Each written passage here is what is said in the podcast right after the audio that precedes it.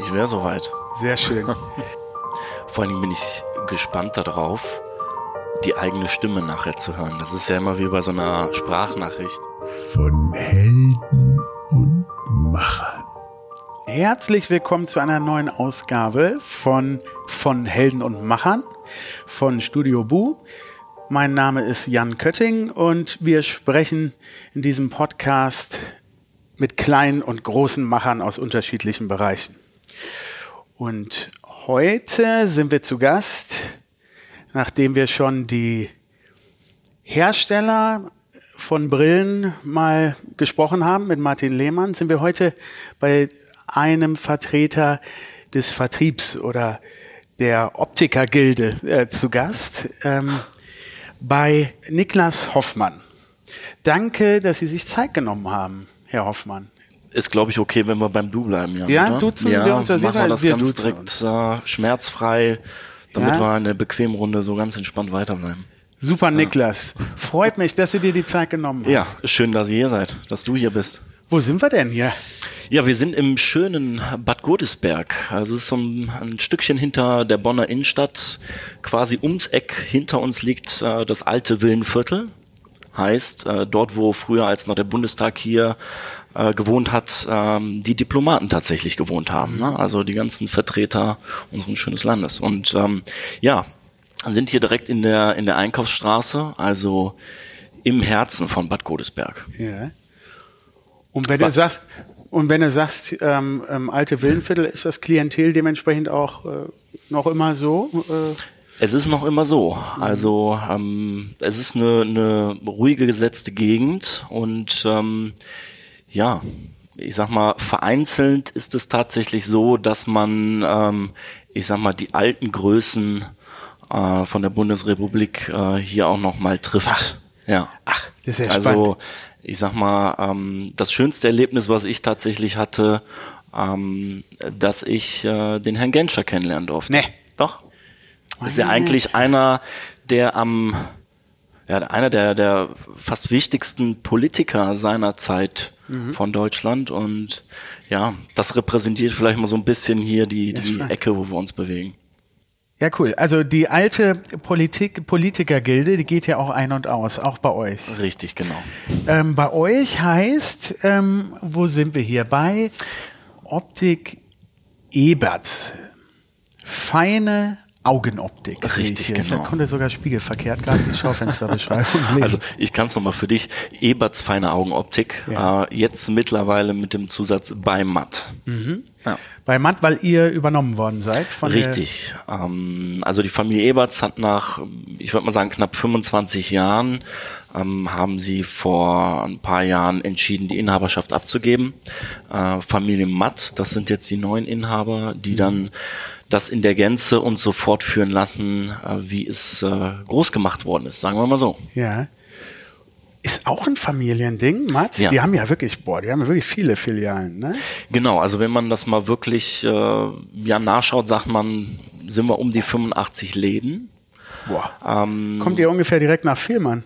Also es gehört zu einem der sechs größten Filialisten, sage ich jetzt mal in Anführungsstrichen. Aber Filialist ist auch immer nicht, also ist nicht gleich Filialist für mich. Es ist immer die Frage, ähm, welcher Gedanke dahinter steht. Ähm, Familie Matt, es ist ein Familienunternehmen, also es ist keine Aktiengesellschaft, wo vielleicht noch äh, in Renditen gedacht wird, wie das ja heutzutage bei uns wirtschaftlicher sehr oft der Fall ist. Und sobald so ein Thema dabei ist, der der Kunde oder für viele der Endkonsument in den, äh, in den Hintergrund tritt. Ja. Ja. ja. Nie cool, ne? Nee. Nie cool, wenn das passiert. Ähm, wie bist denn du hier gelandet? Also ich bin vor, ja, ich würde mal sagen, knapp acht Jahren, ein bisschen mehr als acht Jahren, ähm, bin ich äh, hier angekommen. Ich sage auch bewusst angekommen, weil ich jetzt seit fünf Jahren auch schon le hier lebe. Ja. Ähm, Wo kommst du her? ich komme gebürtig aus dem schönen Neuss bei Düsseldorf. Ach, guck mal, ich bin in Düsseldorf geboren. Ne? Na, Darf man gar nicht so das- laut sagen. Nee, das ist die ewige Fehde. ne? Ähm, Nee, auch, auch weil wir viele Kölner Hörer haben. dann, dann haken wir das Thema jetzt mal schnell ab. raus. Genau. Schneiden wir raus. Ähm, genau, bin ähm, der Optik schon sehr lange vertreten. Also ich bin familiär gesehen der vierte Optiker. Also meine beiden Tanten sind Optikerinnen, mein Vater ist Optiker und äh, ich habe auch drei Jahre bei ihm im, im Laden, im Geschäft gearbeitet. In Neuss. In Griffenbruch. In Grevenbroich. Genau. Und ähm, ja, nach drei Jahren habe ich mir überlegt, wohin wird die Reise gehen und dann ähm, Hast du gedacht, würde ich sagen, das einmal Fernweh, treffen? genau. Irgendwas muss noch mal passieren. Du musst so ein bisschen aus diesem ländlichen oder kleinstädtischen vielleicht mal rausgehen. Und durch äh, Zufall bin ich dann hier in Bad Godesberg gelandet. Genau. witzig. und jetzt seit nunmehr über acht Jahren. Ja. Und hier in dem Geschäft seid ihr? Richtig, Ja. genau. Seit acht Jahren in dem Geschäft. Also ich habe quasi die alte Ära Eberts noch mitgenommen. Ach, cool. Und, Und, ähm, in die nächste Generation rübergeführt. sozusagen. Richtig, genau. Und du bist hier Geschäftsführer. Ich bin jetzt seit, ähm, ja, ich würde mal sagen, anderthalb Jahren knapp Geschäftsführer hier. Richtig. Kannst du denn dann noch mal einen kurzen ähm, Ausflug mit Matt ähm, schalten und walten, wie du willst? Also habt ihr da freie Hand, dass ihr äh, machen könnt, was ihr wollt? Also im Rahmen? Also das Schöne ist bei Familie Matt und äh, deswegen war auch, glaube ich, äh, die Entscheidung unterm Strich äh, richtig, dass da noch die Familienwerte im Hintergrund stehen und auch der Kunde heißt, ähm, dass sie an dem bestehenden System, so wie es hier 25 Jahre gelebt worden ist, ähm, nichts verändert haben. Heißt, äh, sie haben jetzt auch hier, wie du auch, glaube ich, siehst, ähm, das Interieur gelassen. Wenn man mal schaut, es gibt Läden, die haben eine ganz andere Aufmachung, aber es ist so ein bisschen, ja, ich würde mal vielleicht sagen, äh, Flagship-Store-Charakter. Ja. Ähm, weil, ja, Optik ist nicht gleich Optik und die haben sich gesagt, wieso sollen wir an einem bestehenden, funktionierenden System was verändern? Ja, aber die, die Angst war doch bestimmt, du hast die Zeit Mhm. miterlebt, als die auf äh, den Plan getreten sind. Mhm. Ähm, jetzt weißt du das, dass es äh, gut gelaufen ist und äh, dass die euch haben machen lassen oder dich machen lassen. Aber die Angst war wahrscheinlich auch am Anfang da, oh Gott, was wird jetzt passieren? Können wir äh, oder Ich glaube, die Angst ist auf beiden Seiten da gewesen, wenn wir es jetzt mal so nennen können. Oder vielleicht die Sorge. Ähm, für uns natürlich die Sorge, was wird geändert durch die neuen Inhaber, jetzt wo die alten vorherigen ähm, auch aktiv aus dem Geschäft ausgeschieden sind. Ähm, sicherlich auch ähm, die neuen Inhaber, die überlegt haben, wie gut wird es weiterlaufen. Und ähm, das Schöne ist einfach, dass ich natürlich aus einer Zeit zu Eberts Zeiten auf, auf viel Erfahrung zurückgreifen kann, ähm, weil ich schon immer mit auf Messen war, also wirklich sehr eng ähm, in Entscheidungen, was wir werden für, für, für Werbeauftritte geplant, was nehmen wir für Kollektionen mit rein, dass ich da schon sehr stark involviert war. Und das war wahrscheinlich auch wichtig Ja. für die, ja, dass sie das in guten Händen gewusst haben mit dir. Richtig, genau. Und das ist natürlich der Vorteil, dass sie natürlich auf ein bestehendes Team zurückgreifen konnten, was den Ablauf, die Kunden, die Kollektionen kennt. Ja. Und auch für äh, Matt ist es natürlich ein cleverer Move, anstatt jetzt hier komplett umzustülpen. Ich glaube, es ist auch immer so eine Frage, was für ein Klientel habe ich? Arbeite ich mit Laufkunden zusammen oder habe ich ein Stammkundengeschäft? Und ähm, bei uns ähm, ist es ausschließlich nur Stammkunden. Also Laufkunden haben wir so gut wie keine. Und somit ist es natürlich mit den Jahrzehnten Eberts Feine Augenoptik auch eine Marke geworden. Das ist so wie Magenta Farm zu der Telekom gehört. Ich hoffe, ich darf das jetzt im Markentechnisch sagen. Ach ja, klar. ähm, und ähm, ja, klar, das ist so ein bisschen dieses Miteinander wachsen. Ähm, Überlegungen sind da, ändert man das komplett zu matt oder lässt man das so ergänzend da?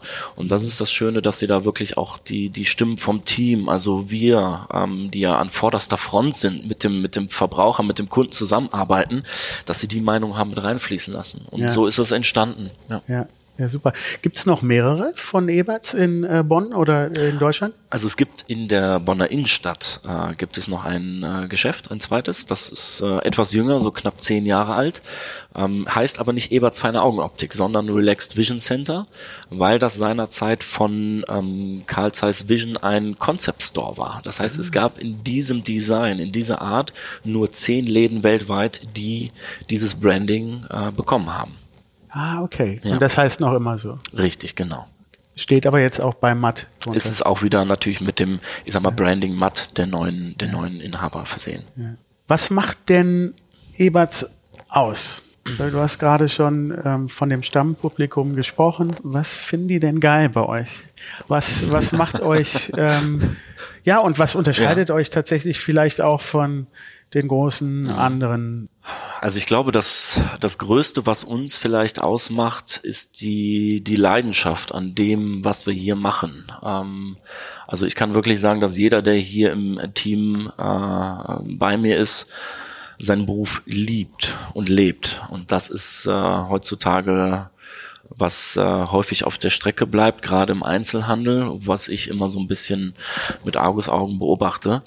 Ähm, das heißt, wir versuchen hier einfach so ein, so ein Wohlfühlambiente für den Kunden zu schaffen. Also wir leben das Motto, der Kunde ist Gast, kein König, also er darf sich nicht alles erlauben, aber mit dem Hintergedanken, was würde ich wollen, wenn ich als Gast irgendwo eingeladen bin. Und es ist zum mhm. Beispiel ein Abendessen geplant oder eine Motto-Party.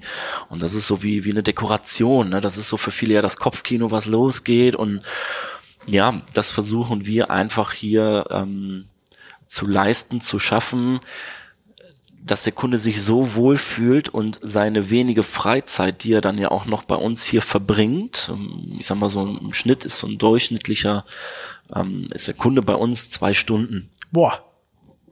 Also okay. eine halbe Stunde, wie es vielleicht äh, woanders gang und gäbe ist, ähm, wird bei uns nie vorkommen. Wir arbeiten auch sehr straight mit Terminen, um mhm. wirklich diese Zeit für den Kunden zu haben.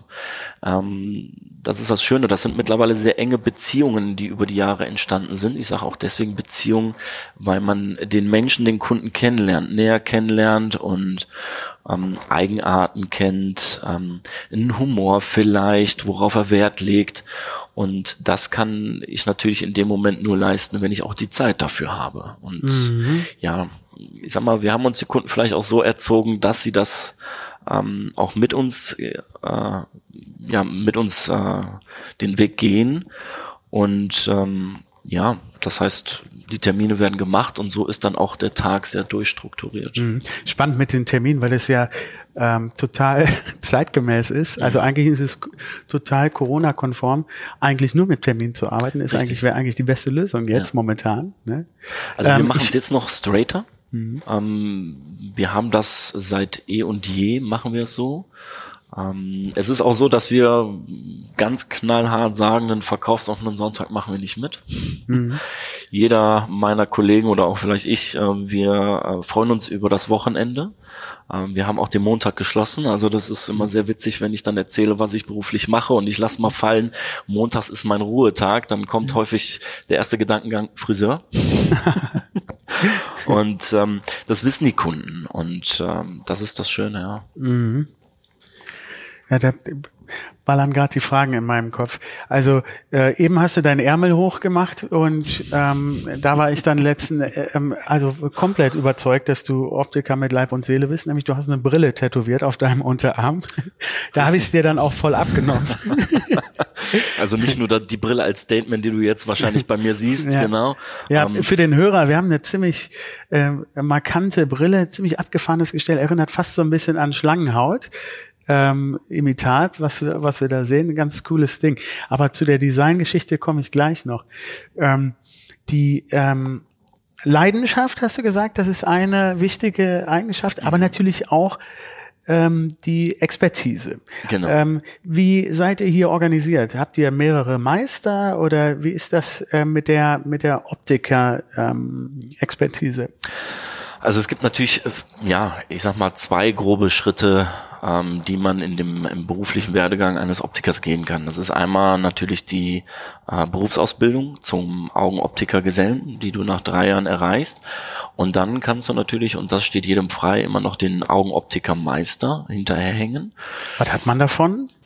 Also als Augenop Augenoptikermeister ähm, also du, darfst du mhm. selbstständig den Laden führen. Mhm. Genau. Also du musst diesen Titel haben, um ja. selbstständig sein zu dürfen. Ja.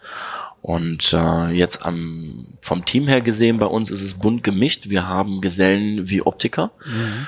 Und ähm, in der Regel ist es so, dass die Leute, die bei uns hier oben äh, auf der Fläche sind, ähm, sicherlich ein gewisses Maß an fachlicher Kompetenz äh, nachweisen müssen. Ähm, heißt einmal natürlich das, das Modebewusstsein, Mhm. weil die Brille kein Hilfsmittel in dem Sinne mehr ist, sondern mehr als Accessoire bei uns gelebt wird. Und ähm, natürlich die, die, das Fachliche, also Glaskenntnisse ähm, für die Augenprüfung. Die sind ich eigentlich selbstverständlich, die sind Grundvoraussetzungen. die so. sind Grundvoraussetzungen, die sollte jeder haben. Aber natürlich auch eine Augenprüfung ähm, kannst du als Geselle mit einer Zusatzausbildung machen. Du kannst einen Refraktionskurs Mhm. machen, so heißt es bei uns. Ansonsten lernst du es spätestens auch, wenn du deinen Meistertitel ablegst. Ja, also ähm, ich wollte so ein bisschen genau darauf hinaus, ähm, ähm, Fortsetzung zu der Selbstwahrnehmung, wie man, wie du deinen äh, Beruf siehst oder auch deswegen spannend, wie du es gesagt hast, wie man hinkommt, also was, was ähm, das Faszinosum daran ist. Ähm, und ähm, jetzt, wo du es sagtest, oder wie ich es auch gerade selber sagte, ähm, es ist irgendwie, das eine ist die Pflicht und das andere ist die Kür, oder? Ja. Ja, also ähm, das Ästhetische ist aber dann, glaube ich, und auch ein bisschen, ähm, jetzt fällt es mir wieder ein, was ich eben sagen wollte. Als du sagtest, der Kunde ist nicht äh, König, sondern Gast, dazu habe ich überlegt, passt auch ganz gut deine ähm, Job Description als ähm, wie, wie soll ich sagen, Style Advisor oder sowas in der Richtung. Weißt du, wie ich meine? Aber Ja. einem König, dem kann man keine äh, Vorschläge machen Richtig. hier so, ähm, zu dir passt eher das oder wage doch mal einen Schritt in der Richtung, das, das würde deinen Charakter betonen und so weiter. Deswegen finde ich das eigentlich auch eine ganz schöne Beschreibung dafür. Also es geht im Endeffekt auch darum, ähm, wie erlange ich das Vertrauen meines Gastes oder Kunden. Und das ist, ähm, glaube ich, das A und O. Und das ist die erste und finde ich einzige große Hürde, die man äh, vielleicht in dem Einzelhandel generell nehmen muss. Ähm, den Kunden in den Mittelpunkt stellen und Ja. nicht irgendein Produkt, was ich jetzt vielleicht verkaufen will. Ähm, ist, jeder Mensch ist ein Individuum. Individuum. Oder eine Marke, Ne? äh, Genau. die ihr habt, die ihr verkauft. Richtig, genau. Und ähm, das ist das Schöne. Das ist einfach so dieses Miteinander. Und ähm, das ist nämlich das, was natürlich in der Beziehung, wie eben schon mal angeschnitten, über die Jahre entsteht ein Vertrauen. Und wenn ich das Vertrauen habe und natürlich ein gewisses modisches Auftreten und vielleicht äh, wirklich eine super geile Brille gefunden habe, die auf Anklang getroffen hat, wo jeder gesagt hat, Hammer, wo hast du die her? Aber das finde ich ganz spannend. Lass uns doch da. Oh, hab ich Ja, dich unterbrochen? nee, nee, Aber sprich aus. Nee, weil ich würde gerne mit dir gleich so eine kleine Zeitreise machen, Mhm. wie sich das dahin gewandelt hat. Die, Okay. Sowohl die Selbstauffassung von dir als Beratender Mhm. oder du hast gerade schon von, von Team oder Partner in der Beratung Mhm. sozusagen gesprochen, was ich spannend finde. Das ist auch, glaube ich, die richtige, einzig richtige Bezeichnung. Und wenn man daran denkt, so in den 50ern, keine Ahnung, da hatten die Optiker noch weiße Kittel an und es ging mehr um hier, so stellen wir mal die Stärke ein Richtig. und okay, hier Brillengestell ist doch egal, so ungefähr, ich übertreibe, Gute aber Kassengestell. Genau, gute Kassengestell, ganz genau.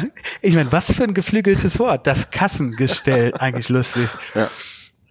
Wäre eigentlich auch ein schöner Brillenladenname. Kassengestell und dann so ein X. Ja. Wie ist dieser, diese Transformation entstanden? Und, und am Endeffekt äh, landen wir vielleicht gleich, vielleicht gleich mal dahin bei der Frage, damit du weißt, wo ich so äh, hin möchte. Ähm, Brille als Fashion ähm, oder als Charakterstatement. Also, wie, wie ist das passiert? Dieser Wandel vom Kassengestell zu, zu immer mehr charakterprägender Eigenschaft einer Brille. Also im, im Generellen. Im Generellen. Im. Generellen. Ähm, gut, im Generellen. Da muss ich jetzt echt mal überlegen. Ähm, Ja, aber die Frage ist vielleicht auch zu allgemein gestellt. Ja, Ähm, ich meine, für dich ist das normal, dass es so ist, Ja. dass du die Brille und auch mit eurem Angebot, das, was ich jetzt hier mit dem ähm, schnellen Vorbeigucken, es sind ähm, charakterstarke Brillen. Das ist jetzt hier auch nicht äh, Kassengestell, äh, was wir hier sehen. Für dich ist es also, ähm, ich muss mal kurz überlegen, vielleicht, genau, vielleicht die Frage eher so. Ich habe mir nämlich da mal was aufgeschrieben. Ich finde es nämlich wirklich eine spannende, lass uns mal von dieser Seite einsteigen. Eine spannende Beobachtung. Vielleicht kommt dir das ein bisschen naiv vor, diese äh, Beobachtung, aber das, das passiert ja so. Ähnlich wie in der Mode mit Klamotten passiert es bei einer Brille ja so, im besten Fall irgendwann. Also Brille machen Leute oder Leute machen Brille. Weißt du, wie ich meine? Ja. Wie weit, also Stichpunkt charakterprägende Eigenschaft von einer Brille. Irgendwann passiert so eine Transformation. Wenn eine Brille, die am Anfang noch wie deine äh, Brille sehr präsent äh, im Gesicht ist, und du hast vorher noch nie eine Brille gehabt und du fängst damit an, dann ist es für die Außenstehende erstmal so ein Fremdkörper. Je länger diese Brille getragen wird, die passt aber natürlich trotzdem zur Physiognomie, da, also das ist äh, schon harmonisch eingepasst, aber ist vielleicht ein bisschen dominant von der Farbe, von der Form und so weiter. Aber irgendwann passiert so eine magische Transformation und irgendwann strahlt der Charakter von der Brille auf dich ab und plötzlich bist du Teil, also du übernimmst den Charakter der Brille und es wird Teil von deinem Charakter. Ich finde das eine total spannende äh, Transformation, die passiert. Es ist super interessant und das ist auch das, was wir sicherlich hier jeden Tag erleben. Und da ist wieder der, der Punkt, wo ich sagen muss, ähm, Und wo du auch ansetzt. ja, es ist wichtig, einfach den, den Menschen zu verstehen, den ich gerade vor mir habe, weil ähm, jetzt musst du mir überlegen, was möchten wir Menschen am wenigsten? Oder das ist zumindest bei den meisten so, Veränderung. Wie wirklich auf die Gesellschaft, wie wirklich auf meine Mitmenschen, was möchte ich ausstrahlen? Also es gibt die, die Kunden, die sicherlich sagen, ich habe zwei, drei Brillen und ich habe passend zu jedem Outfit, ähm, jobmäßig, freizeitmäßig, habe ich das adäquate Accessoire, also wirklich mein, mein wirklich als- Design-Piece auf der Nase. Und das ist halt eben ganz cool. Das ist wie ein Schuh, es ist wie eine Handtasche. Das ist, es hat eine andere Aussage. Der eine ist eher, eher streng im Job und möchte ähm, den Gegensatz dazu haben, also wirklich was Weiches.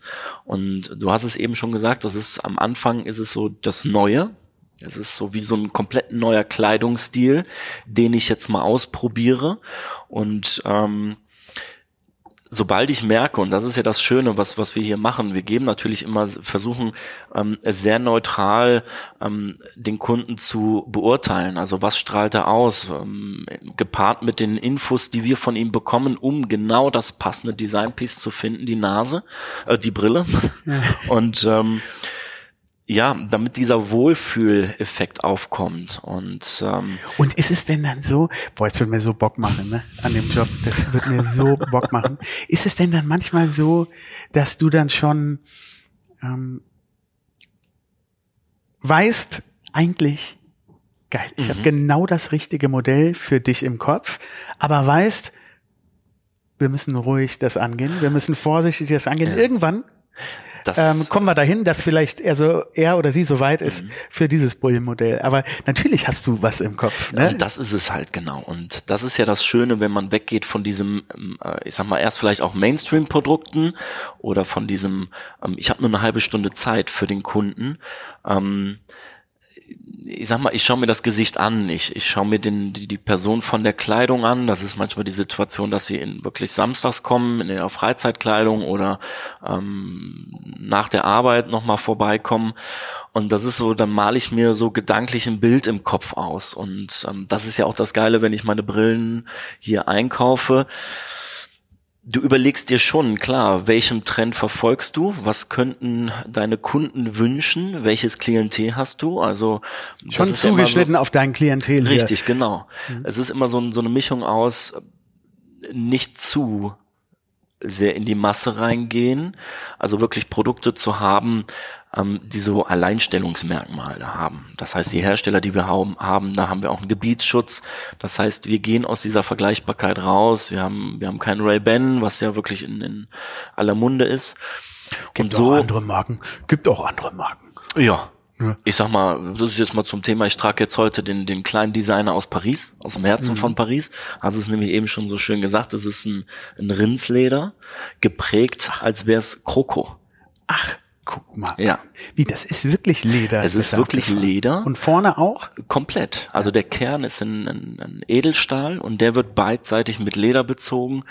Das ist äh, so eine kleine Manufaktur aus dem Herzen, wirklich von Paris. Es sind acht Leute, die dort arbeiten. Das sind drei Brillen, die am Tag hergestellt werden und das ist halt eben schon richtig geil. Und das ist so, das ist am Ende des Tages auch immer schön, dass du, du arbeitest mit Produkten, die nicht vergleichbar sind. Das merkt der Kunde und das, das ist irgendwann hast du ihm mit deinem mit deinem Accessoire-Fieber und mit deinem ähm, modischen Statement so angesteckt, dass er genau das verkörpert. Er trägt die Brille mit Stolz nach außen und sagt dann halt eben auch gar so so richtig cool, hey, und meine Brille habe ich bei Eberts Feine Augenoptik gekauft. Ja, und da sind wir wieder bei diesem Branding.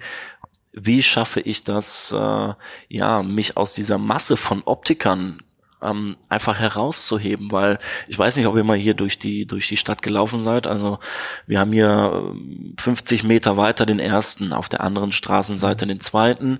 Dann haben wir direkt dahinter den großen F, ähm, der wirklich äh, die Hälfte aller deutschen Brillen macht.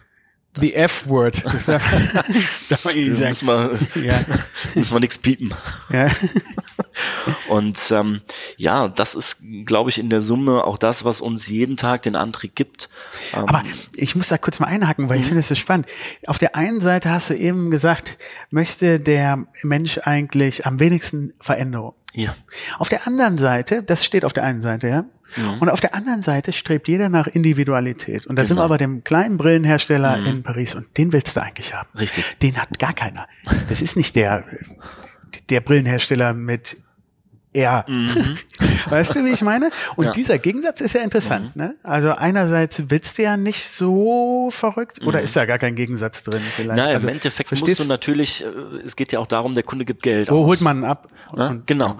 Und das ist einfach, finde ich ja auch ziemlich cool. Ich überlege auch immer ständig, was würde ich wollen als, als Kunde, wenn ich in so einen Laden reingehe. Ne? Ich sehe eine Deko, da liegen vier Brillen. Und du denkst dir so, oh scheiße, der muss teuer sein. Und äh, ne, dann hast du womöglich einen hochnäsigen Berater und all das, was dazugehört. Und dann trittst du hier über die Schwelle. Und das ist einfach so dieses, ja, du merkst, du hast einen Berater, der über jeden Hersteller, über jede Kollektion, die äh, hier hängt, einfach eine Geschichte parat hat. Und ne, wie du, wie ich gerade jetzt äh, von dem Pariser Hersteller gesprochen habe, kann ich das wirklich über jeden von dem, der hier an der Wand hängt, sagen. Und das ist halt cool. Und ich glaube, diese, diese Leidenschaft steckt in jedem von uns. Ein individualisiertes Produkt zu haben, du musst nur die Brücke schaffen zwischen, wo packe ich ihn, um genau zu sagen, so, hey, will ich haben. Das Ja, ist so wie wie, so ein schönen Designstuhl. Ne, das ist, den kaufst du ja auch nicht mal eben so nebenher im Vorbeilaufen. Oder wie kann man sozusagen beide Geschichten oder drei Geschichten miteinander verknüpfen?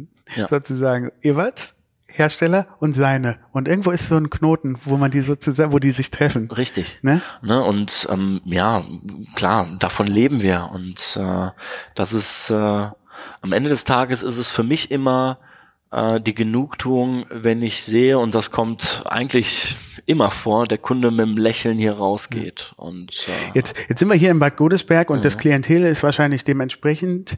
Ähm, sind sich die Leute eines äh, des Wertes einer Brille bewusst? Ja. Also auch ähm, der kleinen Manufakturen, die die ähm, drei vier Brillen am Tag herstellen. Das das ist äh, das ist schon so hier, ja. Also, ich sag mal, das ist wie, wie ein schöner Lederschuh, den du dir kaufst oder ja, andere Geschichten. Ähm, das Klientel, das ist wirklich, oder unsere Kunden, das ist von A bis Z. Da ist alles dabei. Ja, und den da kannst du auch nur vor den sicher- Kopf gucken, ne? Du Genau. weißt ja nie, äh, ähm, ne, du hast sicherlich die Kunden, die sagen, ob jetzt die Brille 800 Euro oder 1000 Euro kostet, ist mir egal. Und Aber du hast auch kein Problem damit, wenn Leute reinkommen und sagen, hey, ich kann hier 300 Euro ausgeben und dafür mehr habe ich nicht. Das ist gar kein Problem. Ja, Und, im Und das turnt dich dann auch nicht ab, weil dann kannst du nicht mehr so spielen, wie dir Nee, eigentlich ich, vor. ich, ich mache es eigentlich immer, für mich ist immer die Frage auch, was zeige ich oder was zeige ich nicht. Und da bin ich eigentlich so, und das machen wir auch alle hier, ähm, es wird dem Kunden alles gezeigt, weil am Ende des Tages muss er und kann er nur für sich selber entscheiden. Aber ich möchte ihn halt eben nicht diese geilen Produkte vorenthalten. Ja. Und ähm, Wird dann härter für ihn und ein paar schlaflosere Ja. Nächte? ja, aber, Aber- stimmt. aber dann stimmt, das gehört ja auch zum dann- Mhm. Beratungsangebot, dass du das komplett zeigst. Ne? Genau. Warum sollst du das dann weglassen? Ja.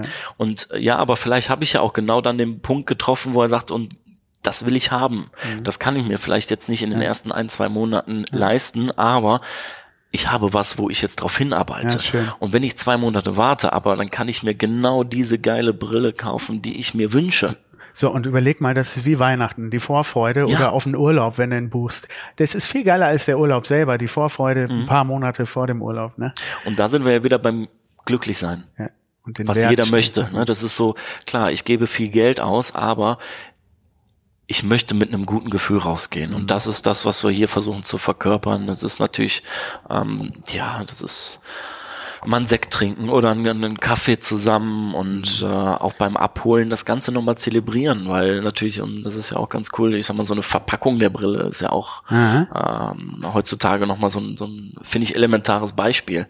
Ne, dieses Unboxing, das fertige Produkt selber auspacken, aufsetzen. Mhm. Habt ihr eigene gelabelte ähm, Etuis und so? Also ist das auch ein Thema bei euch, dass ihr selber das nochmal in eigene Branding-Verpackung Also wir haben eigene, aber es ist auch so, dass jeder Hersteller, den wir hier haben, sein eigen designtes Etui mit dazu Gehört gibt. dazu, ne? Ja, das ist wie bei einer Holzbrille, komplett aus Holz gefertigt, kein Stück Metall dran, auch natürlich das komplett aus Holz gefertigte Brillenetui dabei liegt. Wenn er dann mit einer Plastikhülle kommt, wäre irgendwie ein Bruch. Da haben wir das Thema Nachhaltigkeit und ja. äh, Ey, cool, dass du sagst, weil ähm, das wollte ich nämlich gerade ansprechen. Mhm. Ähm, weil auf der einen Seite finde ich deinen Job so geil, weil du ähm, dich reindenkst, ein bisschen Psychologe spielst, so wie tickt der, was Mhm. passt. Also nicht nur Psychologe, sondern auch Ästhet. Ähm, wo, wie viel kann man wagen oder auch nicht mit der Person? Und auf der anderen Seite, das gehört natürlich zusammen, deine Auswahl, du hast gesagt, du kannst selber dein Sortiment hier bestimmen. Mhm. Ähm, mega spannend, ne? Also das im Hinterkopf zu haben, ähm, wie die, wie der Kundenstamm ist und dann dementsprechend die Brillenhersteller auszuwählen. Was sind deine, wenn du jetzt ein paar Kriterien nennen müsstest, was sind deine Kriterien, nach denen du die Hersteller auswählst? Weil du gerade Nachhaltigkeit, äh, Nachhaltigkeit gesagt hast. Ähm, ich habe da im Vorfeld drüber nachgedacht und mich gefragt, können wir auch dann anschließen, vielleicht ähm, machst du das erstmal mit den Kriterien, aber vielleicht gibt es ja Hersteller, die ähm, gerade auch was CO2, Fußabdruck angeht, ähm, Lieferketten, ähm, Nachhaltigkeit der Materialien, Auswahl, vielleicht gibt es sogar sowas wie, guck mal, bei H&M und Co. Ja. kannst du alte, alte Klamotten mittlerweile zurückgeben. Die nehmen die entgegen, die, du kriegst halt, äh, kriegst, glaube ich, kein Geld dafür, aber immerhin kannst du sie da zurückgeben und die gehen in den Kreislauf für die nächste Herstellung wieder. Gibt es sowas und ist das vielleicht auch ein Kriterium für dich, wie du die Hersteller auswählst? Also So eine lange Frage. Ja, ey, ja, das ist, jetzt habe ich mir viel gemerkt. Eigentlich hätte ich jetzt fast schon wieder meinen Block und meinen Stift raus.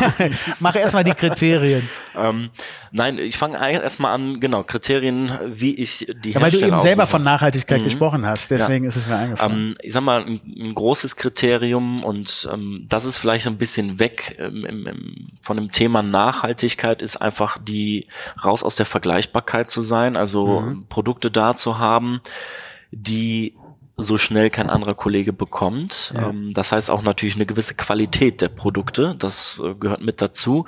Also verwendete Materialien, das ist natürlich klar. Also man, viele würden jetzt sagen Plastik und Metall, das ist so, diese, sind so diese zwei groben Richtungen. Aber wenn wir jetzt mal von einer Plastikbrille reden zum Beispiel, es gibt äh, unterschiedliche Plastikmaterialien. Und die Hersteller, die wir hier haben, die verwenden zu 99 Prozent Baumwollacetat. Heißt, ist das dieses- Plastik? das ist ein Kunststoff, aber mit einem gewissen Baumwollanteil. Und ähm, da gehen wir nämlich weg, es ist kein Spritzguss, was du nicht anpassen kannst. Das muss irgendwie einfach so sitzen, da kannst du mit Wärme nichts nachjustieren. Und das sind natürlich ähm, auch so Sachen. Äh, wir haben jetzt einen Hersteller und das ist ganz cool. Ähm, der hat wirklich eine hundertprozentige nachhaltige Brille. Abgefallen.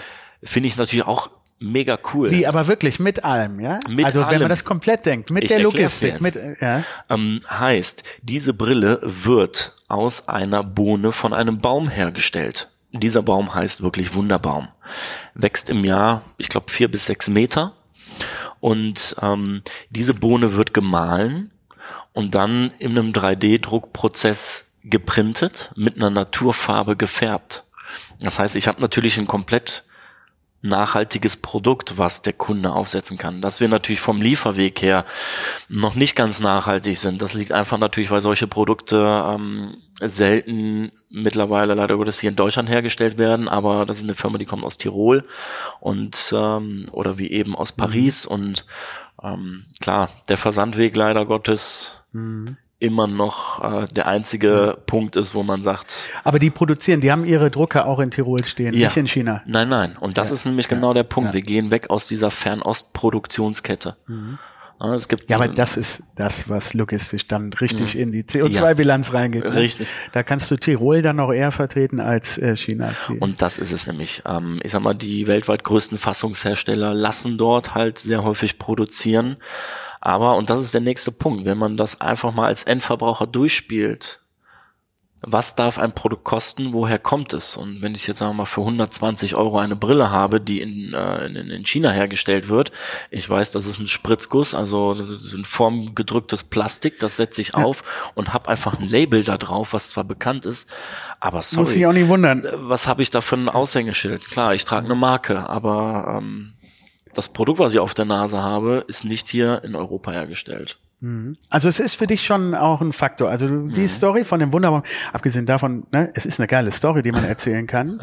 äh, Und diese Geschichten braucht's, glaube ich, auch immer mehr, ähm, ähm, um eine Glaubwürdigkeit ähm, äh, zu erlangen äh, im Auto, gerade was auch Nachhaltigkeit angeht. Ähm, wenn man sich jetzt noch vorstellen würde, Cradle to Cradle, Kreislaufwirtschaft, wenn, wenn die jetzt noch anbieten würden, dass die Brille, die ich äh, bei, äh, bei denen gekauft habe aus Tirol, dass ich irgendwann mit der alten Brille zu denen hinkommen kann und dann geht die wieder in den Kreislauf, es wird wieder Kreislauf rein. eingeschmolzen. Das wäre natürlich fantastisch. ne? Also Ja. dann wäre es wirklich so komplett äh, rund gedacht. Aber das spielt bei der Auswahl bei dir auch eine Rolle. Richtig, Ja? genau.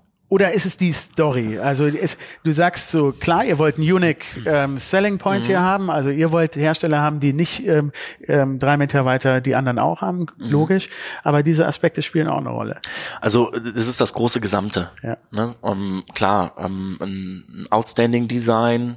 Ähm, äh, Kannst ja auch nicht nur, genau, kannst ja auch nicht nur, einfach nur nachhaltig, sieht aber scheiße aus. Ja, also auch nicht viel. Ich sag mal, äh, klar, kannst du natürlich, äh, wir haben äh, gedruckte Titanbrillen, auch ganz cool, neueste Herstellungsverfahren, aber gewisse Sachen lassen sich auf diesem Wege noch nicht herstellen, da muss man zu den altbewährten Materialien gehen. Aber das ist genau der Punkt, dieses, ähm, was habe ich für ein Design? Jedes Unternehmen hat seinen eigenen Designer, seine eigene Formsprache. Ähm, wir haben jetzt einen, einen Brillenhersteller, der aus, aus Dänemark kommt. Da merkt man, wenn man sich die Kollektion zum Beispiel anschaut, wirklich dieses sehr architektonische, reduzierte nordische Design, wofür sie ja auch in der Summe bekannt sind. Ähm, da halten wir das zum Beispiel wieder wie so ein Designstuhl. Man bewegt sich drumherum und erkennt immer neue, neue, ähm, ja, Punkte an der Brille, wo man sagt, wow, ist dir so noch gar nicht aufgefallen. Also nicht so laut, sondern Ja. ein bisschen skandinavisch zurückhaltend. Es ist manchmal auch Bauchgefühl, muss ich sagen. Also Ist denn dann wichtig, dass die ganze Kollektion sozusagen auch mit den Herstellern zusammen alles irgendwie zusammenpasst? ja. Na, also es ist, ich Das ist ja wie so ein Museumskurator, so ein bisschen, ne? Also du bist ja wie so das Internet, aus dem du alles rausfilterst. Oder wie ein Museum, aus dem du eine Ausstellung machst. Also es ist ja ein bisschen ähm, auch eine, eine äh, kuratorische Arbeit. das ist eigentlich auch ein cooler Vergleich. So habe ich da jetzt noch gar nicht dran gedacht, aber so ist es. Also eine, eine klare Linie, so eine klare Verlaufslinie durch die die Brillen, die ich hier habe, zu haben. Ne? Also, Weil das wissen dann die Kunden natürlich auch. Du kriegst hier einen gewissen Stil. Und- Mhm. Egal welche Marke das ist, äh, aber ne? ich sag mal, was ich zum Beispiel nicht mache, ist so quasi Lückenfüller zu nehmen. Sondern wenn ich jetzt eine Kollektion hier neu mit reinnehme, dann muss sie schon eigenständig sein. Die muss ihr eigenständiges Design haben, darf sich nicht zu sehr zur Kollektion, sagen wir mal, A bewegen, aber auch nicht zu sehr zur Kollektion X. Also das ist immer so dieser Spagat zwischen, was suchst du dir aus, was könnte auch deinen Kunden gefallen, weil klar, am Ende des Tages muss man auch vielleicht seinen persönlichen eigenen Geschmack hinten anstellen. Weil Boah, das stelle ich mir gar nicht so einfach vor. das ist super, ich sag's dir, das ist super schwierig. Du Glaub bist ich. auf der Messe oder die, die Repräsentanten sitzen hier, du hast jedes Modell in fünf Farben.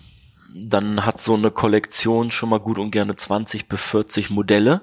Jetzt kannst du mal überlegen, in der Summe, wenn du das mal hochrechnest, was du für eine Auswahl vor dir liegen hast und du musst Gott. dir die Brillen aussuchen, die du verkaufst, weil ich kann sie nicht zurückschicken. Wollte ich gerade fragen, Kommissionsregelung gibt's gar nicht? No. Es ist alles fest eingekauft. Das heißt, das Invest in dem Moment, wenn ich was ausgesucht habe und das Risiko liegt voll bei mir. Alter, da musst du echt das Näschen haben. Ja. Ja, du musst wissen, was deine Kunden wollen. Das ist genau der Punkt. Und je länger du mit, mit Aber auch ein bisschen herausfordern gleichzeitig, die ein bisschen weiter erziehen, ne? Also dieses Spiel. Ja. Ja, wann kann ich einen neuen Trend ein, einführen? Wie wird er aufgenommen? Klar, das ist so. Okay, mal, jetzt sind wir hier auch nicht Berlin Mitte. Ich wollte gerade ne? sagen, ne? also Berlin Mitte, ähm, Hamburg oder München, so hat jeder, glaube ich, seinen, seine eigene Artenstil zu verfolgen, weil du ein anderes Publikum hast. Ne? Es ist jetzt natürlich weniger die, die Studenten, die, glaube ich, hier ein völlig fancy abgedrehtes Produkt haben wollen. Ähm, aber auch sowas hätten wir hier, ne? weil es Mhm. immer wieder zwischendurch Kunden gibt, ähm, die sagen, wir leben das Thema Brille so sehr, wir wollen einfach so diesen, ich darf das mal sagen, Haut drauf Eyecatcher im Gesicht Mhm. haben. So diese, diese pure provokante Brille, die für sich spricht.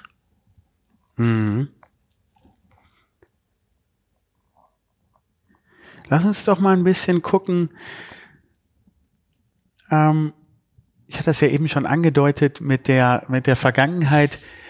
Ähm, der Klassiker schlechthin. Ne? Das, deine Brille, die du aufhast, ist ja im Prinzip, wenn ich das so mal einschätzen darf, glaube ich eigentlich auch ursprünglich vom Wayfarer, oder? Die, diese klassische, äh, klassische Ja. Ray-Ban-Brille. Die Frage ist so ein bisschen, wann hat dieses äh, Age of Fashion Statement begonnen bei der Brille? Es war wahrscheinlich in dieser Zeit. Also, also was würde man sagen? 60, fünf- 60er? Na, ich sag mal, der große Durchbruch vielleicht bei uns, wo die Brille als äh, äh, Designpiece gesehen wird, ist äh, nach der äh, Krankenkassenreform gewesen tatsächlich. In Deutschland, 2003. Zuzahlung der gesetzlichen Krankenkasse ist ausgefallen. Ne, daher kommt das ja, das Kassengestell. Das ist so, da haben die Optiker die Schublade aufgezogen und haben nur gefragt, welche Farbe von dem Modell. Und dann messen wir mal. Genau, und dann war das das Thema. Und da hat es, glaube ich, so ein extremes Umdenken gegeben. Klar gab es vorher schon die, die, die eigenständigen Designer, die diese kleine Nische besetzt haben, aber das Thema ist dann erst richtig gewachsen. Wenn ich mal überlege, wer ja heute alles eine spannend. Brille macht, welcher, welcher Star hat heutzutage keine eigene Brillenkollektion? Also wenn man Aber, aber ich finde die Frage mega spannend, weil bei den Martin Lehmann von Martin und Martin, dem Brillenhersteller, Manufaktur aus Köln-Bonn, guckt. Sehr cool, kenne ich, ja. Kennst du? Ja, natürlich. Ähm, den haben wir nämlich genau auch gefragt, ähm, wie ist denn das mit dem Klientel? Mhm. Und dann sagt er auch so, ja, in Deutschland ist man eher ein bisschen zurückhaltend. Mhm. Und diese Zurückhaltung, die geht erst so langsam weg und es kommt langsam, wenn man das jetzt mit Frankreich oder Paris vergleicht, wo, wo vielleicht noch ein bisschen mutiger die Leute Ja. abgehen. Aber jetzt hast du mir gerade eine Antwort genannt. Wenn wir erst so eine kurze Lernzeit haben, Mhm. seit 2003 mit dem Wegfall der Kassengestelle, Mhm. dass in Deutschland auch möglich ist oder sicherlich gab es vorher auch immer die, die dann vorher schon die ähm, selber bezahlten ähm, It-Pieces gekauft haben oder sich auf die Genau. Nase gesetzt haben. Aber insofern ist Deutschland da ja noch äh, relativ jung in Sachen in den ähm, Kinderschuhen so Stilentwicklung. gesehen. Aber jetzt muss ich ganz ehrlich sagen, wenn wir zum Beispiel mal weltweit vergleichen. Klar, wir beschränken uns ja immer auf äh, Deutschland. Äh, Paris ist bekannt für seine Ja. Mode. Ne? Das ist so Chanel, Ursprung und all das, was dazugehört. Aber äh, trotzdem, auch wenn das erst alles so jung und frisch ist, ähm, sind wir, was die ähm, das Modedesign angeht und äh, das, was sich die Kunden trauen, trotzdem sehr weit vorne. Ja? Ja, es ist so, klar, jetzt überleg mal an den amerikanischen Markt. Das ist so für mich eigentlich so das beste Beispiel auch mit. Ähm, ich sag mal, die, das, das Brillendesign dort und das, was die, was die Kunden tragen, das hängt nochmal gefühlt von unserem Standpunkt fünf Jahre zurück.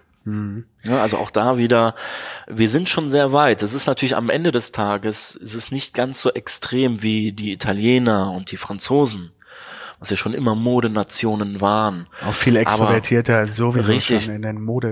Aber in der Summe merkt man, glaube ich, wenn man das Klientel hat, dass ähm, der Mut da ist. Klar, du musst am Ende des Tages ein Produkt haben, was trotzdem passt. Und das ist schwierig. Und es ist so, es ist, gibt immer. Und ähm, das ist das, was äh, ich bring's jetzt einfach schon mal mit rein. Das ist das, ihr hattet das ja schon mal angekündigt. Ähm, dass äh, den Gegenstand, ähm, den äh, jeder Interviewpartner Ach, die Staffelstabübergabe. die Ja, Staffelstabübergabe. gut. also ich, ich zeig's euch Ja. natürlich noch nicht, aber Ja. das wird vielleicht noch mal so ein bisschen zeigen, wie das Thema Brille angegangen werden kann. Und Mhm. das Thema und das, das Piece, was ich euch mitgebracht habe, das ist tatsächlich. der Optiker sagt. Mhm, Also für mich ist es ein Piece, weil es ist, es ist ein cooles Design-Piece. Das, das ist also ja, eigentlich so mit meiner, meinem Lieblingswort, wie du merkst. Ah, jetzt sind wir aber gespannt. Jetzt sind wir aber, komm, hol raus. Komm, hol raus. Ähm. Soll, soll ich Ja, hol rausholen? mal raus, komm. Ja? Okay, Ja. also. Ähm, Also, ich Aus- beschreibe Auspacken- jetzt ein bisschen, genau, ich beschreibe jetzt ein bisschen das Unboxing von Mhm. Niklas. Also, er hat jetzt hier eine weiße, ähm, soll ich? Äh, Das Ja? Auspacken überlasse ich dir, Ja? natürlich, weil ich weiß, was drin ist und äh, finde es cool oder äh, Hey, bin oder mal die- sehr gespannt, soll, was, wie du es ist eigentlich beschreibst. spannend. Soll ich das eigentlich jetzt? Doch, ich, ich pack's aus. Ich habe mich gerade gefragt, soll ich das eigentlich auspacken oder dem nächsten, der es dann bekommt? Das ist für mich auch Ja, das ist jetzt so, weiß ich nicht, wie eure äh, Ich- ich bin zu- Vorgehen, ob wir da bin mal wirklich die ganzen. Konditionen über über Bord werfen und du das Ja. mal auspackst. Boah, also ich habe hier so eine so ein äh, Stofftäschchen, ähm, IC Berlin, die kenne ich sogar, glaube ich, auch, die Marke, habe ich schon mal gehört. Und ich kann da durchfühlen, ähm, wow, das ist aber, das ist aber ein Gerät hier. Ja, so, das ist auch ein Statement, sage ich jetzt mache ich das mal. Alter Verwalter, wie, geht da überhaupt ein Glas rein? Nein, das nicht. Also es ist wirklich einfach nur deswegen eine Brille, die auffallen will, die nicht verglasbar ist, wie wir es nennen würden. Ja, das ist hier eine, äh, wir haben hier so eine Gold ähm, gelochte Brille. Ähm, ganz eckig, ganz ähm, 80s, würde ich sagen. Ne? Ähm, du guckst durch die Löcher durch und da, eigentlich könnte man aber auch noch ein Glas davor machen, eine Ja, Sehstärke. also auf jeden Fall kann man da noch eine drunter ziehen, weil sehen tut man es eh nicht. Ja. Aber es ist halt richtig fancy und das ist das, was mich bewogen hat, glaube ich, ähm, dieses äh, coole Stück weiterzugeben. Ja, geil. Machen wir gleich mal ein Foto für Mhm. die, für die Hörer, äh, für Instagram. Äh, zusammen äh, am besten. Ja. ja, mega geil. Da haben wir ja wirklich ein geiles Ding, eine geile Staffelstabübergabe. Dann, ähm, wo wir gerade dabei sind, kommt natürlich auch unser ähm, Geschenk für dich. Ähm, wir waren bei Benedikt Feltens von Schloss Ahrenfeld, Ahrensfeld und ähm, er hat uns ein Buch mitgegeben, Schritt für Schritt zum Eheglück. Ähm, ich weiß nicht, ob das bei dir aktuell ist oder Also nicht. es, das es, Thema. es würde, glaube ich, in Zukunft äh, noch angewandt werden können, weil noch Ja? Auf 176 Seiten kommst du da der, mit dem Eheglück ähm, oder der Planung einer perfekten Hochzeit. Das ist ja Äh, die größte Hürde, die man, glaube ich, auch irgendwann mal nehmen muss zu zweit, ne? Und das Ja. ist ja, finde ich ganz cool. Das ist so. Ja, da hat er die ganz erste gut- ist genau. eigentlich schon genommen. Genau, der Hochzeitsratgeber. Super. Ähm, genau, das wäre dann unser ähm, Staffelstab, den wir dir geben. Und du gibst uns die, dieses geile Ja. Piece weiter. Boah, ist echt ein abgefahrenes Ding, meine Herren. Ja, mal gucken, ob wir noch was vergessen haben. Eigentlich ist es das auch. Kontaktlinse als Gegenpart ähm, zur Brille. Wie stehst du dem gegenüber? Es gibt ja Leute, die, ähm, oder, oder andersrum gefragt, ähm, warum nicht auch mal das Gesicht nur zeigen, sozusagen? So quasi komplett nackt, Ja. ohne Brille. Ja, würdest du so sagen? Also Ja. ich fühle mich ziemlich angezogen, ohne Brille. Da sind wir wieder beim Thema Gewohnheit, ne? Ja. Du kennst es nicht Ja. anders. Nee, aber Thema Linsen. Kontaktlinse, ähm, genau. Genau, Kontaktlinsen. Auch wenn man es nicht äh, sehen mag, aber auch das hat ähm, einen hohen Stellenwert bei uns. Also nicht jeder Also neben dem, dass du deine Augenfarbe wechseln kannst, Nee, damit, das, das, das, nicht. machen wir gar nicht. Da, Ja. da nehmen wir uns auch zum Beispiel komplett raus. Aber es gibt halt wirklich ähm, auch die Kunden, die sagen, ich will keine Brille. Das ist so. Und ich sag mal, warum soll ich sagen, nee, dann sind sie hier leider an der falschen Stelle, dann müssen sie Kollegen XY gehen. Da wäre ich ja blöd, wenn ich das mal sagen darf. Das heißt, Kontaktlinsen technisch decken wir auch alles ab, was es am Markt so gesehen gibt. Also es gibt natürlich immer therapeutische Linsen, auch bei Augenerkrankungen, ähm, wo eine Brille eh nicht hilfreich wäre. Aber auch das Thema Kontaktlinsen ähm, verfolgen wir sehr stark. Auch da gibt's äh, das Gibt's da Trends? Also ja, wollte ich nämlich gerade sagen, da gibt es Trends, die in den nächsten Jahren kommen. Also wir werden in der Zukunft natürlich ein, ein großes Thema mit den äh, Brillenträgern in den jungen Jahren haben. Also gerade was so Kurzsichtigkeiten angeht. Jetzt ist es zum Beispiel sehr interessant, wenn du jetzt mal nach Fernost schaust, nach Japan. Wie viele Japaner tragen eine Brille? Sehr viele. Und sehr viele sind kurzsichtig. Also es gibt die Kurzsichtigkeit und die Weitsichtigkeit. Und durch das äh, digitale Leben, was ja heutzutage unumgänglich ist, was aber in, in Fernost schon deutlich früher angefangen hat und auch anders gelebt wird.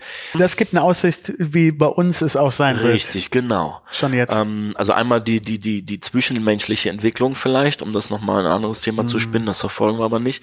Aber auch da wirklich die äh, Situation der Kurzsichtigkeit oder der Brillenträger in den jungen Jahren. Und da gibt es zum Beispiel sehr interessante Kontaktlinsen, Ah. die einfach präventiv arbeiten. Also ist noch alles in Ordnung, aber wir stärken sozusagen den Muskel oder was? Ja, ich sag mal, du hast so Sehne. minus eins mit zwölf Jahren. Das Auge ist ein Organ und das wächst ungefähr bis zum 21., 23. Lebensjahr und dann hat sich ja erst deine Stärke manifestiert. Dann kann man erst sagen, okay, du hast jetzt, ich sag mal, wie in meinem Fall minus sieben Dioptrien. Sehr viel. Und um diese Entwicklung zu reduzieren, dass es nicht so viel wird, gibt es halt diese therapeutischen Linsen. Die werden über Nacht getragen und dann brauchst du über den Tag keine Brille und keine Linsen. Geil, wie, die, wie meine Klammer früher. Ja, genau. Und äh, ja, das Ganz Coole ist, du Ansatz. hast ähm, einfach ein, ein deutlich geringeres Risiko, irgendwann sehr hohe Werte zu haben. Soll man dann jetzt im Erwachsenen, also das eine ist das frühkindliche, soll man im Erwachsenen dann schon früh anfangen damit oder so lang wie es gibt ja den anderen Ansatz so, ey, der Muskel, der muss eigentlich noch aktiv Ja. äh, sein und sonst schlafft er ab äh, oder so, wenn man den zu früh entlastet, Ja. wenn es noch eigentlich geht. Also ich sag mal irgendwie so ein Thema, ne, in welchem Alter man, was man jetzt machen müsste. Da geht auch ein bisschen um. Nee, das kannst du gar nicht so pauschal sagen. Also im Endeffekt musst du es immer von der einzelnen Situation äh, sehen. Es gibt immer die Menschen, die können, sagen wir mal, du musst dir so vorstellen, wenn du eine Brille brauchst. Das Auge ist wie eine, wie eine Kamera, wandelt das Licht um und das Bild entsteht im Gehirn. Und das Gehirn kann immer, wenn es nicht perfekt ist, so ein bisschen Rechenarbeit reinstecken. So. Also ausgleichen, linkes Auge, rechtes Auge. Richtig, genau. Ne? Sagen wir mal, du brauchst auf dem einen minus 0,5, auf dem anderen nix, dann kann es das so ausgleichen, dass das in der Summe trotzdem super ist und du womöglich keine Brille brauchst. Aber, und das ist ja genau der Punkt, was passiert, wenn du einen stressigen Tag hast? Das ist wie mit Muskeln. Das ist irgendwann kommt die Anspannung und dann merkst du so, du brauchst einfach einen Break. Du musst dich erholen, der Körper muss resetten und so kann es halt auch beim, Passi beim Sehen passieren. Die Frage ist, wann ist das Glas voll? Wann macht die Brille Sinn und wann nicht? Und das ist nämlich das Interessante. Und ähm, da mache ich mich frei von irgendwelchen alten äh, Dogmen. Lehrbuch äh, Vorgängen, wo man sagt, das musst du erst dann und dann machen. Nee, das ist wirklich bei jeder einzelnen Person gucken, macht es jetzt gerade Sinn? Und auch mal nachfragen, wie momentan der Alltag ist. Ja, und äh, ich sag mal Migräne. Wie viele haben Migräne und es ist eigentlich nur eine Brille, die fehlt. Aber keiner spricht darüber. Und das sind so, ja, da sind wir wieder so, wenn, man sich das, diesen, diesen Kreis mal anschaut, da schließt er sich halt eben, am Ende bewegt es sich ja immer nur darum, was bekomme ich für Infos aus dem Menschen raus. Ja. Ja. Wo du eben schon mal die Zukunft angesprochen hast, abschließend vielleicht nochmal die Frage, wenn du jetzt mal überlegst, 20 Jahre, ist das Mhm. vielleicht eine Einheit, die man abschätzen kann. 2040, wo ist da der Brillenmarkt? Wo, ähm, welche Rolle spielt ihr noch? Mhm. Vielleicht auch im Vergleich zur Konkurrenz. Du hast es eben im Vorgespräch schon mal äh, angedeutet. Ace and Tate, View und Co. Äh, Online-Kauf, persönliche Beratung. 20 Jahre. Mach mal Glaskugel. 2040. Wow. Wo ist Ebert? Wo ich bist lehne du? ich lehn mich mal zurück. ähm, ich sag mal, jetzt bin ich da ja schon mit groß geworden. Also ein Stück weit weiß ich noch aus meiner kleinen Kindheit als kleiner Stift mit sechs, wo es angefangen hat. Kann natürlich jetzt mit Mitte 30 sagen, wo es jetzt gerade ist. Und wenn ich jetzt mal die letzten Jahre Revue passieren lasse, also es ist ein hart umkämpfter Markt, sag ich dir. Also es ist so eine Friss- oder. Stirb-Mentalität. Es ist, es wächst nicht mehr in dem Maße, wie Optiker in den Markt reindrängen. Das heißt, die Filialisten werden klar immer größer, weil sie eine aggressive Politik haben. Das ist das Filialnetz vergrößern, aufkaufen, all das. Aber ich bin der Meinung, und das ist so, wenn ich jetzt mal die letzten Jahre Revue passieren lasse, auch wie erfolgreich das sicherlich jetzt gerade ist, ähm, wohin die Reise gehen wird, ist, es wird zwei Wege geben. Es gibt nicht mehr diese gesunde Mittelschiene, die wird wegfallen. Es wird eher Richtung Low Budget oder Premium gehen. Und das Okay. ist nämlich genau da, wo sicherlich Ace and Tate und Vio Vio oder wie sie alle heißen, äh, vorbrechen. Die wollen natürlich das modische Accessoire gepaart mit einem günstigen Preis an den Markt bringen. Klar, am Ende des Tages, was bleibt auf der Strecke? Die persönliche Beratung. Mhm. Aber das ist den Kunden, die das auch äh, ein gewisses Budget zur Verfügung haben, denen ist das Scheißegal. egal. Ja. Die sagen sich, okay, irgendein Tod muss ich sterben. Dann habe ich halt keine Beratung. Dann ist der Laden voll, ich gehe dahin, ich bin einer von vielen und die Wahrscheinlichkeit, dass ich beim Abholen mit meinem Namen begrüßt werde, die ist eigentlich gleich null. Das wissen die auch. Ja, oder dass du auch eine Brille hast, die im Endeffekt vielleicht auch gar nicht zu dir passt oder zu deiner Kopfform, ähm, zu deinem Charakter. Hat man Nee. eben alles schon. Ja, Aber ist ja dann ganz cool, dann bist du ja ziemlich optimistisch. Natürlich, also weil da kann ich echt mich zurücklehnen und sagen, wir haben mit dem mit dem sicherlich persönlicheren Segment, mit dem Premium Segment, so sage ich das mal, einfach einen anderen Kontakt zu den Menschen und das ist genau dieser Benefit, wo der Kunde sagt so, wow, das packt mich und warum soll ich irgendwo anders kaufen? Und das bringt mich nämlich genau zu dem Punkt, auch Zwei? wenn, wenn, wenn ich gefragt werde im Freundeskreis oder man lernt neue Leute kennen und so, so wow, du bist Optiker, okay, aber erzähl mal, Internet äh, oder ne, die ganzen kleinen modischen Dinger, da lehne ich mich auch gerne zurück und fange so ein bisschen an zu schmunzeln und sag so, ja, das hört sich jetzt vielleicht ein bisschen hochnäsig an, aber ich sag's so, wie es ist, das ist keine Konkurrenz für uns. Weil es ist ja unterm Strich auch so. Es ist, äh, wir leben das sehr persönlich. Die leben es unpersönlich. Wir paaren das Persönliche mit einem exklusiven Produkt, was natürlich auch was kostet. Und somit habe ich meine Nische gefunden. Und wenn ich das mit Leidenschaft mache und die geilen Produkte habe und die Kunden habe, die das merken, dann habe ich doch genau meinen Weg für die nächsten 20, 30, 40 Jahre vorgelegt. Ja, ich muss es halt wieder, eben ne? nur so straight fortführen. Und das ist die Kunst, die, ähm, wo dann Ja, oder der Ende Mut immer- auch. Ich meine, der, Ja. ähm, die Linie, der Linie treu zu bleiben und dann nicht einzuknicken und plötzlich irgendwie, irgendwie Billo-Marken einzukaufen, Ja. um das versuchen abzugreifen. Du musst es jeden Tag abrufen. Ja. Und das ist der Punkt. Du lebst es nicht nur ein Jahr, wo du sagst, okay, das ist ein überschaubarer Zeitraum, so viel Energie stecke ich jetzt über ein Jahr rein, sondern klar, deswegen ist aber auch mein Tattoo natürlich dann am Ende des Tages wieder sehr aussagekräftig. Ich habe es mir für mein Leben verewigt auf meinen Arm, meine Leidenschaft. Und ja, deswegen, ich gönn's jedem, wenn er genau seine Berufung gefunden hat. Egal welcher Beruf, egal was du für einen Werdegang gemacht hast und jeden Tag in den Laden zu kommen und zu sagen so, hey, du hast Bock auf das, was du machst und das ist keine negative Zeit, sondern der Tag geht um wie im Flug und du gehst zufrieden nach Hause, weil du weißt, du hast wieder Kunden zufriedengestellt und die sind die perfekte Visitenkarte für deine Arbeit. Ja, voll geil.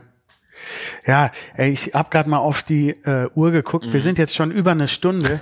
Ich hätte, ich hätte sonst echt noch so viele Fragen. Zum Beispiel auch, ähm, wie der Informationsaustausch ähm, zwischen dir und Hersteller ist, wie weit du auch selber eigentlich noch äh, eingreifen kannst, wie wertvoll ist für die Hersteller das Feedback von dir als Händler. Kannst du auch den Herstellern teilweise ähm, Ideen geben, in die Richtung oder in die Richtung gestalterisch zu gehen? Aber das wäre jetzt nochmal so ein ganz neues. Äh, Ja, neues also ich Fass. sag mal, man kann es sicherlich noch mal kurz anreißen. Also ich habe natürlich Kontakt mit den Repräsentanten, äh, mit den Außendienstmitarbeitern, beziehungsweise wenn die Messen sind, und da ist im Januar immer äh, eine in München, da hast du in der Regel auch die Inhaber der Firmen. Und äh, je nachdem, wie close der Kontakt ist, äh, ich habe einige, sicherlich auch private Handynummern von denen. Und die sind um jedes Feedback froh. Klar.